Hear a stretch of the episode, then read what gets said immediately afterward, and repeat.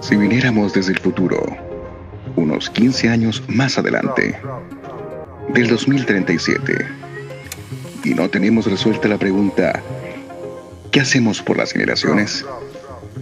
Será demasiado tarde para nuestras familias.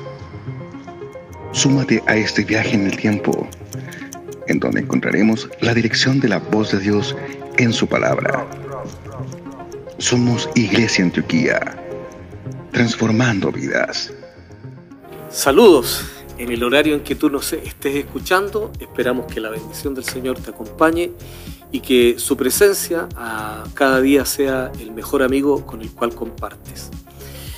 2037. ¿Cómo ha pasado el tiempo? Eh, hace 15 años atrás iniciamos eh, un camino, un transitar que nos llevó, creo yo, eh, el mismo Dios al que servimos, nos puso en algunas circunstancias que obligaron que nuestra fe fuera eh, revisada, revisamos nuestra manera de vivir, nuestra manera de hacer iglesia, de, nos redefinió completamente porque no todas las crisis eh, tienen eh, consecuencias negativas. Creo que la sabiduría de Dios siempre nos va a llevar a encontrar ese eslabón que se pierde a veces, pero que también trae de la mano consecuencias positivas. Hace 15 años comenzamos a hablar muy seriamente de la palabra comunión. Así que quiero que iniciemos este podcast con el recuento que miramos 15 años atrás y hoy día en el 2037 ya tenemos algunas conclusiones para ustedes. ¿Con cuántos años llegaste al 2037? ¿Cuántos años llegamos cada uno? ¿Cuántos años ya tienen tus hijos? Poquito. Resulta que el tiempo avanza muy rápido. Dos días pareciera que se acortan. Parece que lo que antes era muy holgado, hoy día la frecuencia de tiempo tiene una demanda, una demanda a poder eh, sacarle partido al, día, al tiempo, y, y, no solamente al tiempo cronos, sino que a los tiempos de Dios. Y resulta que vivir las exigencias que hemos atravesado como humanidad no es fácil pararse como que la vida no ha cambiado. O sea, en 15 años nuestra vida cambia totalmente. En 15 años se casaron tus hijos, en 15 años nacieron tus nietos o tus bisnietos y algunos no están con nosotros. Entonces, eh, pilares fundamentales como comunión, como decía el pastor, eh, nos han traído hasta acá para decir, ¿sabes qué? Se cuestionó, se cuestionó la forma de vivir, se cuestionó la forma de hacer, se cuestionó la forma de relacionarnos, pero para eso hay que tomar cambios y hacerse cargo de lo que uno dice. Correcto. Ah, me recordaba de una canción del milenio anterior A ver, ¿cuál? que decía 20 eh, años no es nada, que febril la mirada, ¿la recuerda o no? Es volver. Es un clásico de clásicos y sin lugar a duda hacer ejercicio de ir 15 años atrás y ver cómo eh, cambió la manera en que vivíamos o desarrollábamos nuestra vida en general es de, mucho impacto porque nos hace reflexionar de que realmente eh, mucho, mucho cambió hace 15 años por los contextos sociales que teníamos, contexto sanitario y muchas otras cosas que, que nos llevaron a eh, enfocarnos en cuatro grandes conceptos y cómo fue como el, el antes y, el, y el después de eso. Bueno, yo me di cuenta que la palabra comunión para nosotros adquirió dos grandes dimensiones. La, la, primera y la más importante, de la que hasta antes de tal vez el año 2019, podríamos, eh, podríamos decir, hablábamos harto de ella, pues, comunión, ¿cierto? Comunión con los hermanos, comunión con Dios, pero no era lo suficientemente profunda como para enfrentar las crisis o la crisis que desataría el año 2019 y 20 en adelante. Entonces, eh, los dos tópicos con los cuales nos quedamos en ese entonces nos trajeron hasta aquí. Y las conclusiones que tenemos hoy eh, te las vamos a compartir, obviamente, pero eh, te quiero contar que mm, tomamos decisiones de vida. La comunión con Dios se tornó absolutamente fundamental. Y cuando digo comunión con Dios me refiero a no solo ir a, la liturgia a la cual estábamos acostumbrados, donde nos encontrábamos con Dios, sino que la crisis nos obligó a desarrollar esto de que parecía místico en el año 2019 para muchos, cuando decían oí a Dios o Dios me habló, era fuertemente criticado eso, pues se decía este gallo tiene, tiene problemas de autoestima, es medio esquizofrénico, escucha voces, pero eh, tuvimos que romper con todos esos prejuicios y lo primero a lo que nos volcamos fue a buscar respuestas en nuestro Dios y el Espíritu Santo, el Espíritu de Dios comenzó a tener un rol preponderante en esto, porque Él nos trajo muchísimas respuestas. Y la segunda eh, gran tópico o gran medida que tomamos de la palabra comunión fue que después de eso desarrollamos una comunión con los demás que hizo de nosotros una comunidad muy diferente. Sí, correcto. Yo recuerdo que en esos años, cuando se hablaba de coinonía, se asociaba siempre al compartir una comida. no, vamos a hacer una coinonía y era... Claro, claro, pero la verdad es que fue tan... Eh, eh, fuerte eh, la transición que pasamos en un breve tiempo, que realmente la comunión era mucho más que sentarse en una mesa, que algo bueno, que amamos y que sigan invitando, amamos a amar en la mesa, pero que estaba asociado a una relación eh, eh, fraternal y también recíproca y también e interdependiente, en el sentido de que tal como nosotros anhelamos estar con Dios, también ese anhelo debe ser el poder compartir con los demás. Hay un pastor que se llama Carlos Raida, de la comunidad de Argentina, y él enseñaba en aquellos años, enseñaba respecto a que en un momento uno, uno decía, voy a la iglesia, ¿cierto? Voy a la iglesia, voy al templo, voy al edificio, voy al lugar, para, comillas, ¿no? Encontrarme con Dios y también encontrarme con los hermanos, como que si no tuviésemos vida después de la reunión. Y luego se acuñó por aquellos años, ¿no? De los años 2020, 2021, eh, veo la iglesia.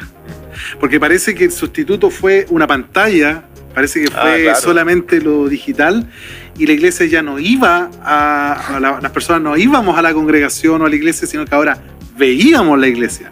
Y la verdad es que bíblicamente somos la iglesia. Así es. Somos familia y la comunión está por sobre lo digital, por sobre las penurias, por sobre los gobiernos, por sobre nosotros mismos también, como hacer iglesia. Y, disculpe, y, por sobre los eh, sentimientos. No es que yo me siento parte de la iglesia, sino que soy, soy parte de, o sea, era algo quizás tan natural, pero para nosotros ah, eh, había un eh, parcelamiento de, de nuestro pensamiento que decía, no, ahora estoy en la iglesia y mi conducta es esta y después otros. Siento que siempre hemos sido, somos parte de. Es, es, una identidad. Correcto. Y esta identidad la ganamos en el primer encuentro que tenemos con el Señor y que creo que generación tras generación se ha venido repitiendo. Todos hablamos de un encuentro con Dios. Y hoy día, en este año 2037, el Señor sigue siendo el mismo. Y yo recuerdo otro de los aspectos que pasó en ese entonces, eh, es que mm, se dio el fenómeno de que la sociedad en la cual estábamos nosotros desarrollándonos y viviendo cambió de tal manera sus paradigmas que eh, empezó a ser tan importante el yo. Ah. Creo que en esos años el yo pasó a, a tener un trono, es decir, eh, lo que yo diga, lo que yo eh, ando buscando es válido, incluso la verdad se relativizó.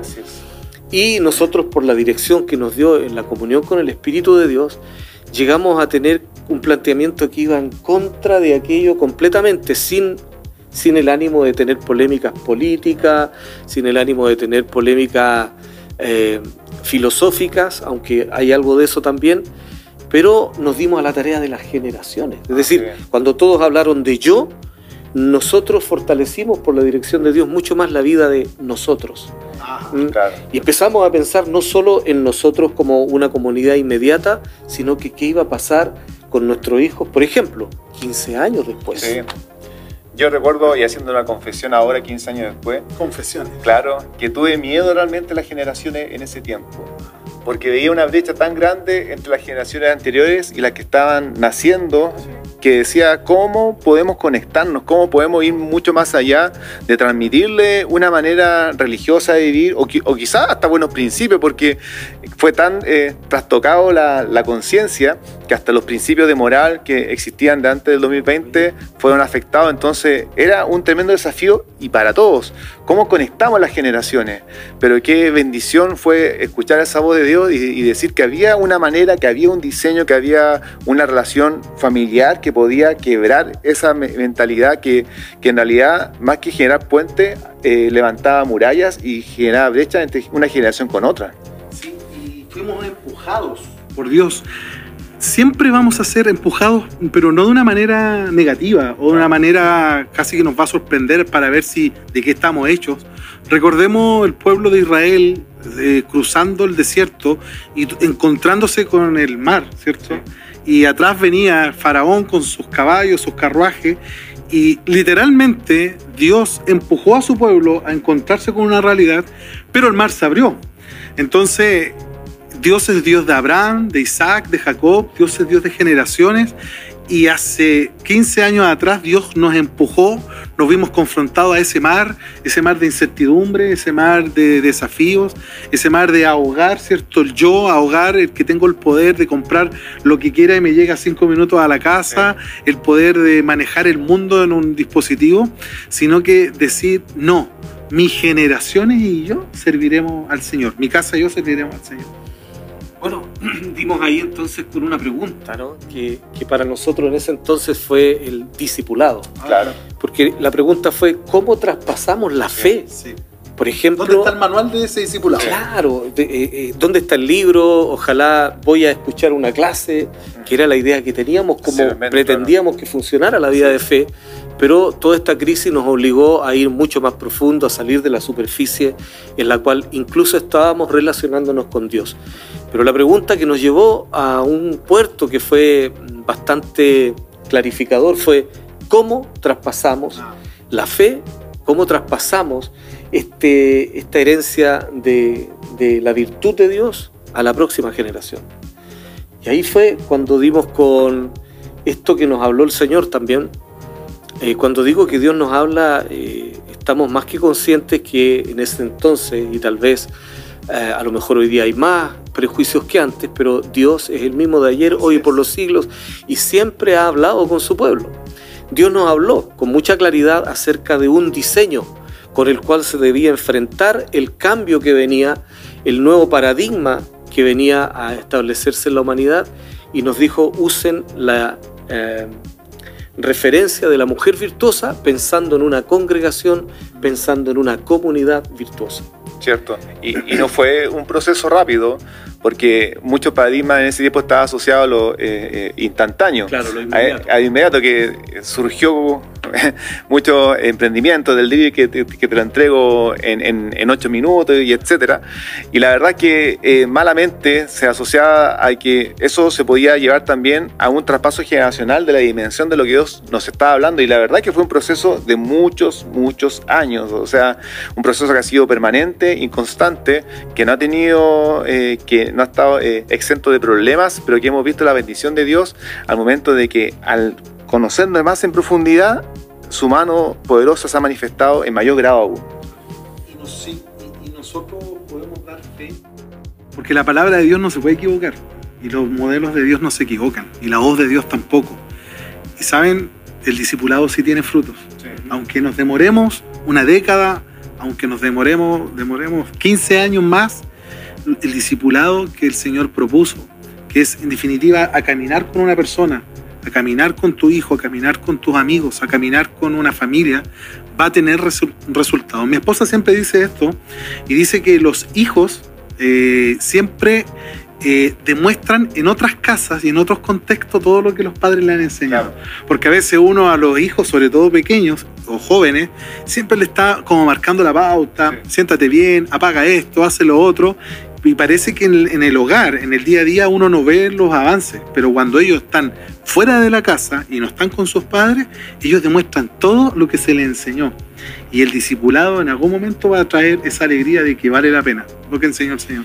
Quiero contarte por qué escogimos, eh, seguramente te lo estás preguntando, por qué el 2037, 15 años después por precisamente a una dirección que consideramos muy profética, el pastor Juan José en Talca tuvo una experiencia con un sueño que Dios le dio. Recuerda, en Hechos capítulo 2 dice que cuando se manifieste la llenura del Espíritu, que es la comunión con Él, eh, traería sueños a los ancianos. Y este sueño nos pareció muy de anciano a nosotros, donde Dios literalmente hablaba de que era hora de que los padres se dedicaran a formar discipular, como le llamamos nosotros, a sus propios hijos y que pelearan porque este legado de fe no se los roben en toda la otra propuesta social que se se ha estado posicionando para apoderarse incluso del lugar de los padres.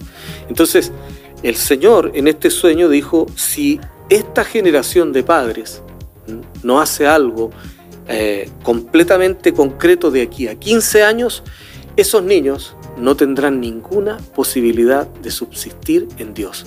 Así que es súper serio como nosotros lo recibimos 15 años atrás y dijimos lo vamos a administrar con responsabilidad.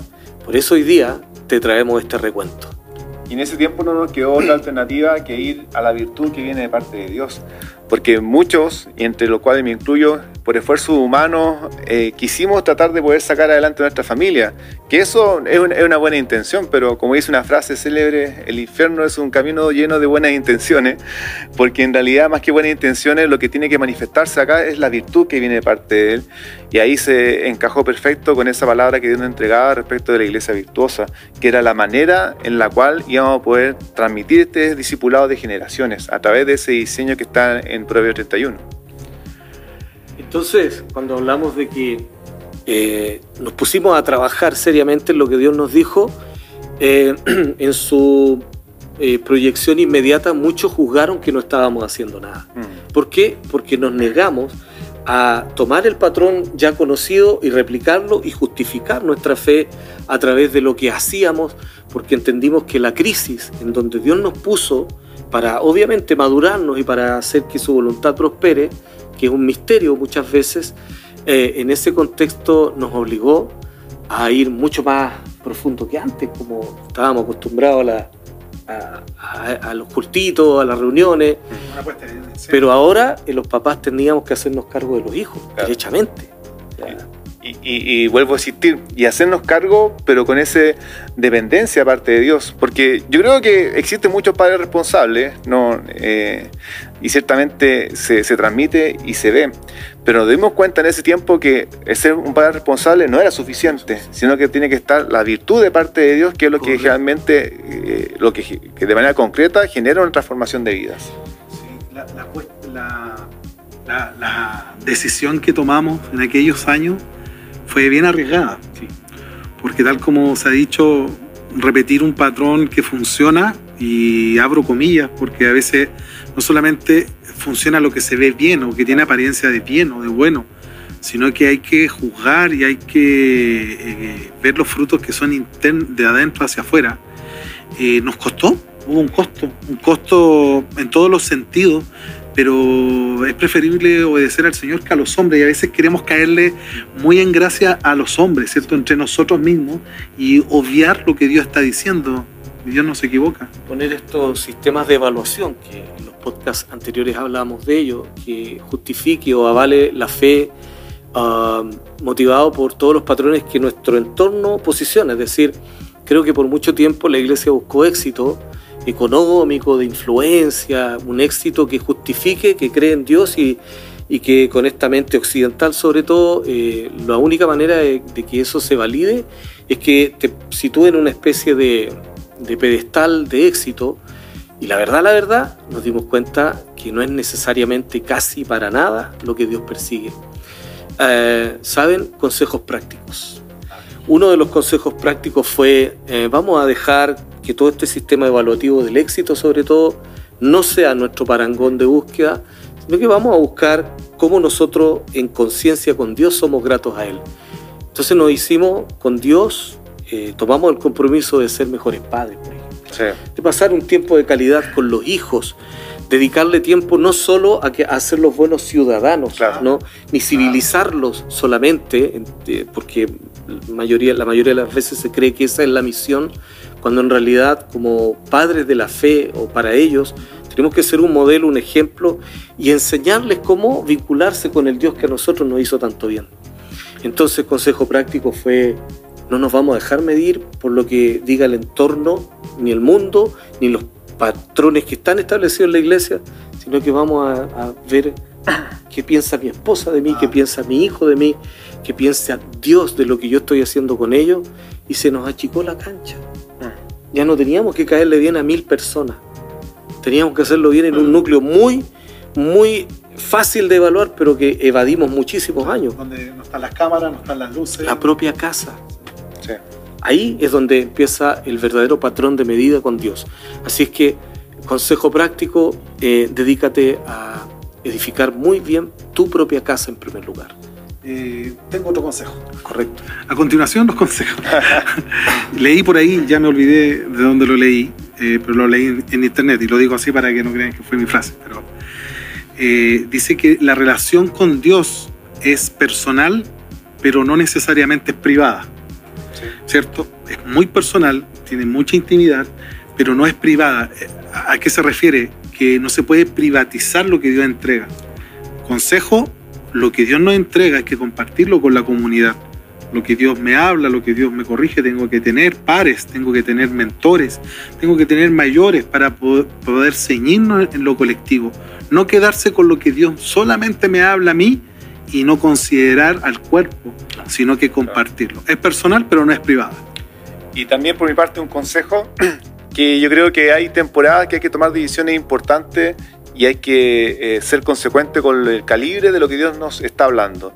En esos años eh, hubieron decisiones bien importantes de cambios de vida, de ciudad, de todo eso. Pero si esa decisión no está fundamentada en una búsqueda de parte de Dios, primeramente, y también en una búsqueda del consejo de la comunidad, créeme que a lo mejor no va a ser la decisión incorrecta, pero le va a faltar algo. Le va a faltar esa sustancia que genera el, ir con el respaldo de que Dios está yendo de la mano de esa decisión importante. Entonces, temporadas importantes, decisiones importantes, pero en un contexto siempre de comunidad. Claro, porque descubrimos que la vida colectiva no es una tortura, sino que está diseñada por Dios para que sea hallada la mujer virtuosa.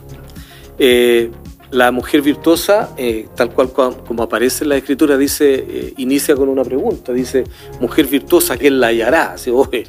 Pero en realidad es un misterio que está escondido y la vamos a hallar cuando encontremos dónde está la virtud de mi hermano y dejo de tener la ansiedad de pretender ser el Superman de la fe, hmm. la supermujer de la fe. Tener todas las respuestas. y todas las respuestas, todas las unciones, todos los dones, porque Dios escondió su virtud y la repartió en todo el cuerpo de Jesucristo. Mientras más reconozcamos a los demás, nos hacemos más congregación virtuosa. Bueno, al parecer llegamos al término de este primer podcast 2037, un año de conclusiones, 15 años después de lo que Dios nos dijo, qué es lo que hemos hecho con, esto que dejó de ser entretención, entre comillas, de escuchar la voz de Dios, sino que nos tomamos muy en serio, hemos trabajado todo este tiempo y más adelante les vamos a seguir contando cómo nos ha ido con nuestros hijos, si fuimos realmente aquellos que capacitamos con eh, ropas dobles a los nuestros y le hicimos frente a este sistema que se levantó con mucha fuerza, pero que nunca logró vencer a nuestro Dios el Todopoderoso. Nos vemos pronto en el segundo y tercer y hasta a lo mejor quinto podcast. Dios te bendiga, te amamos mucho iglesia, escúchanos y el que tenga oídos, que oiga lo que el Señor está hablando.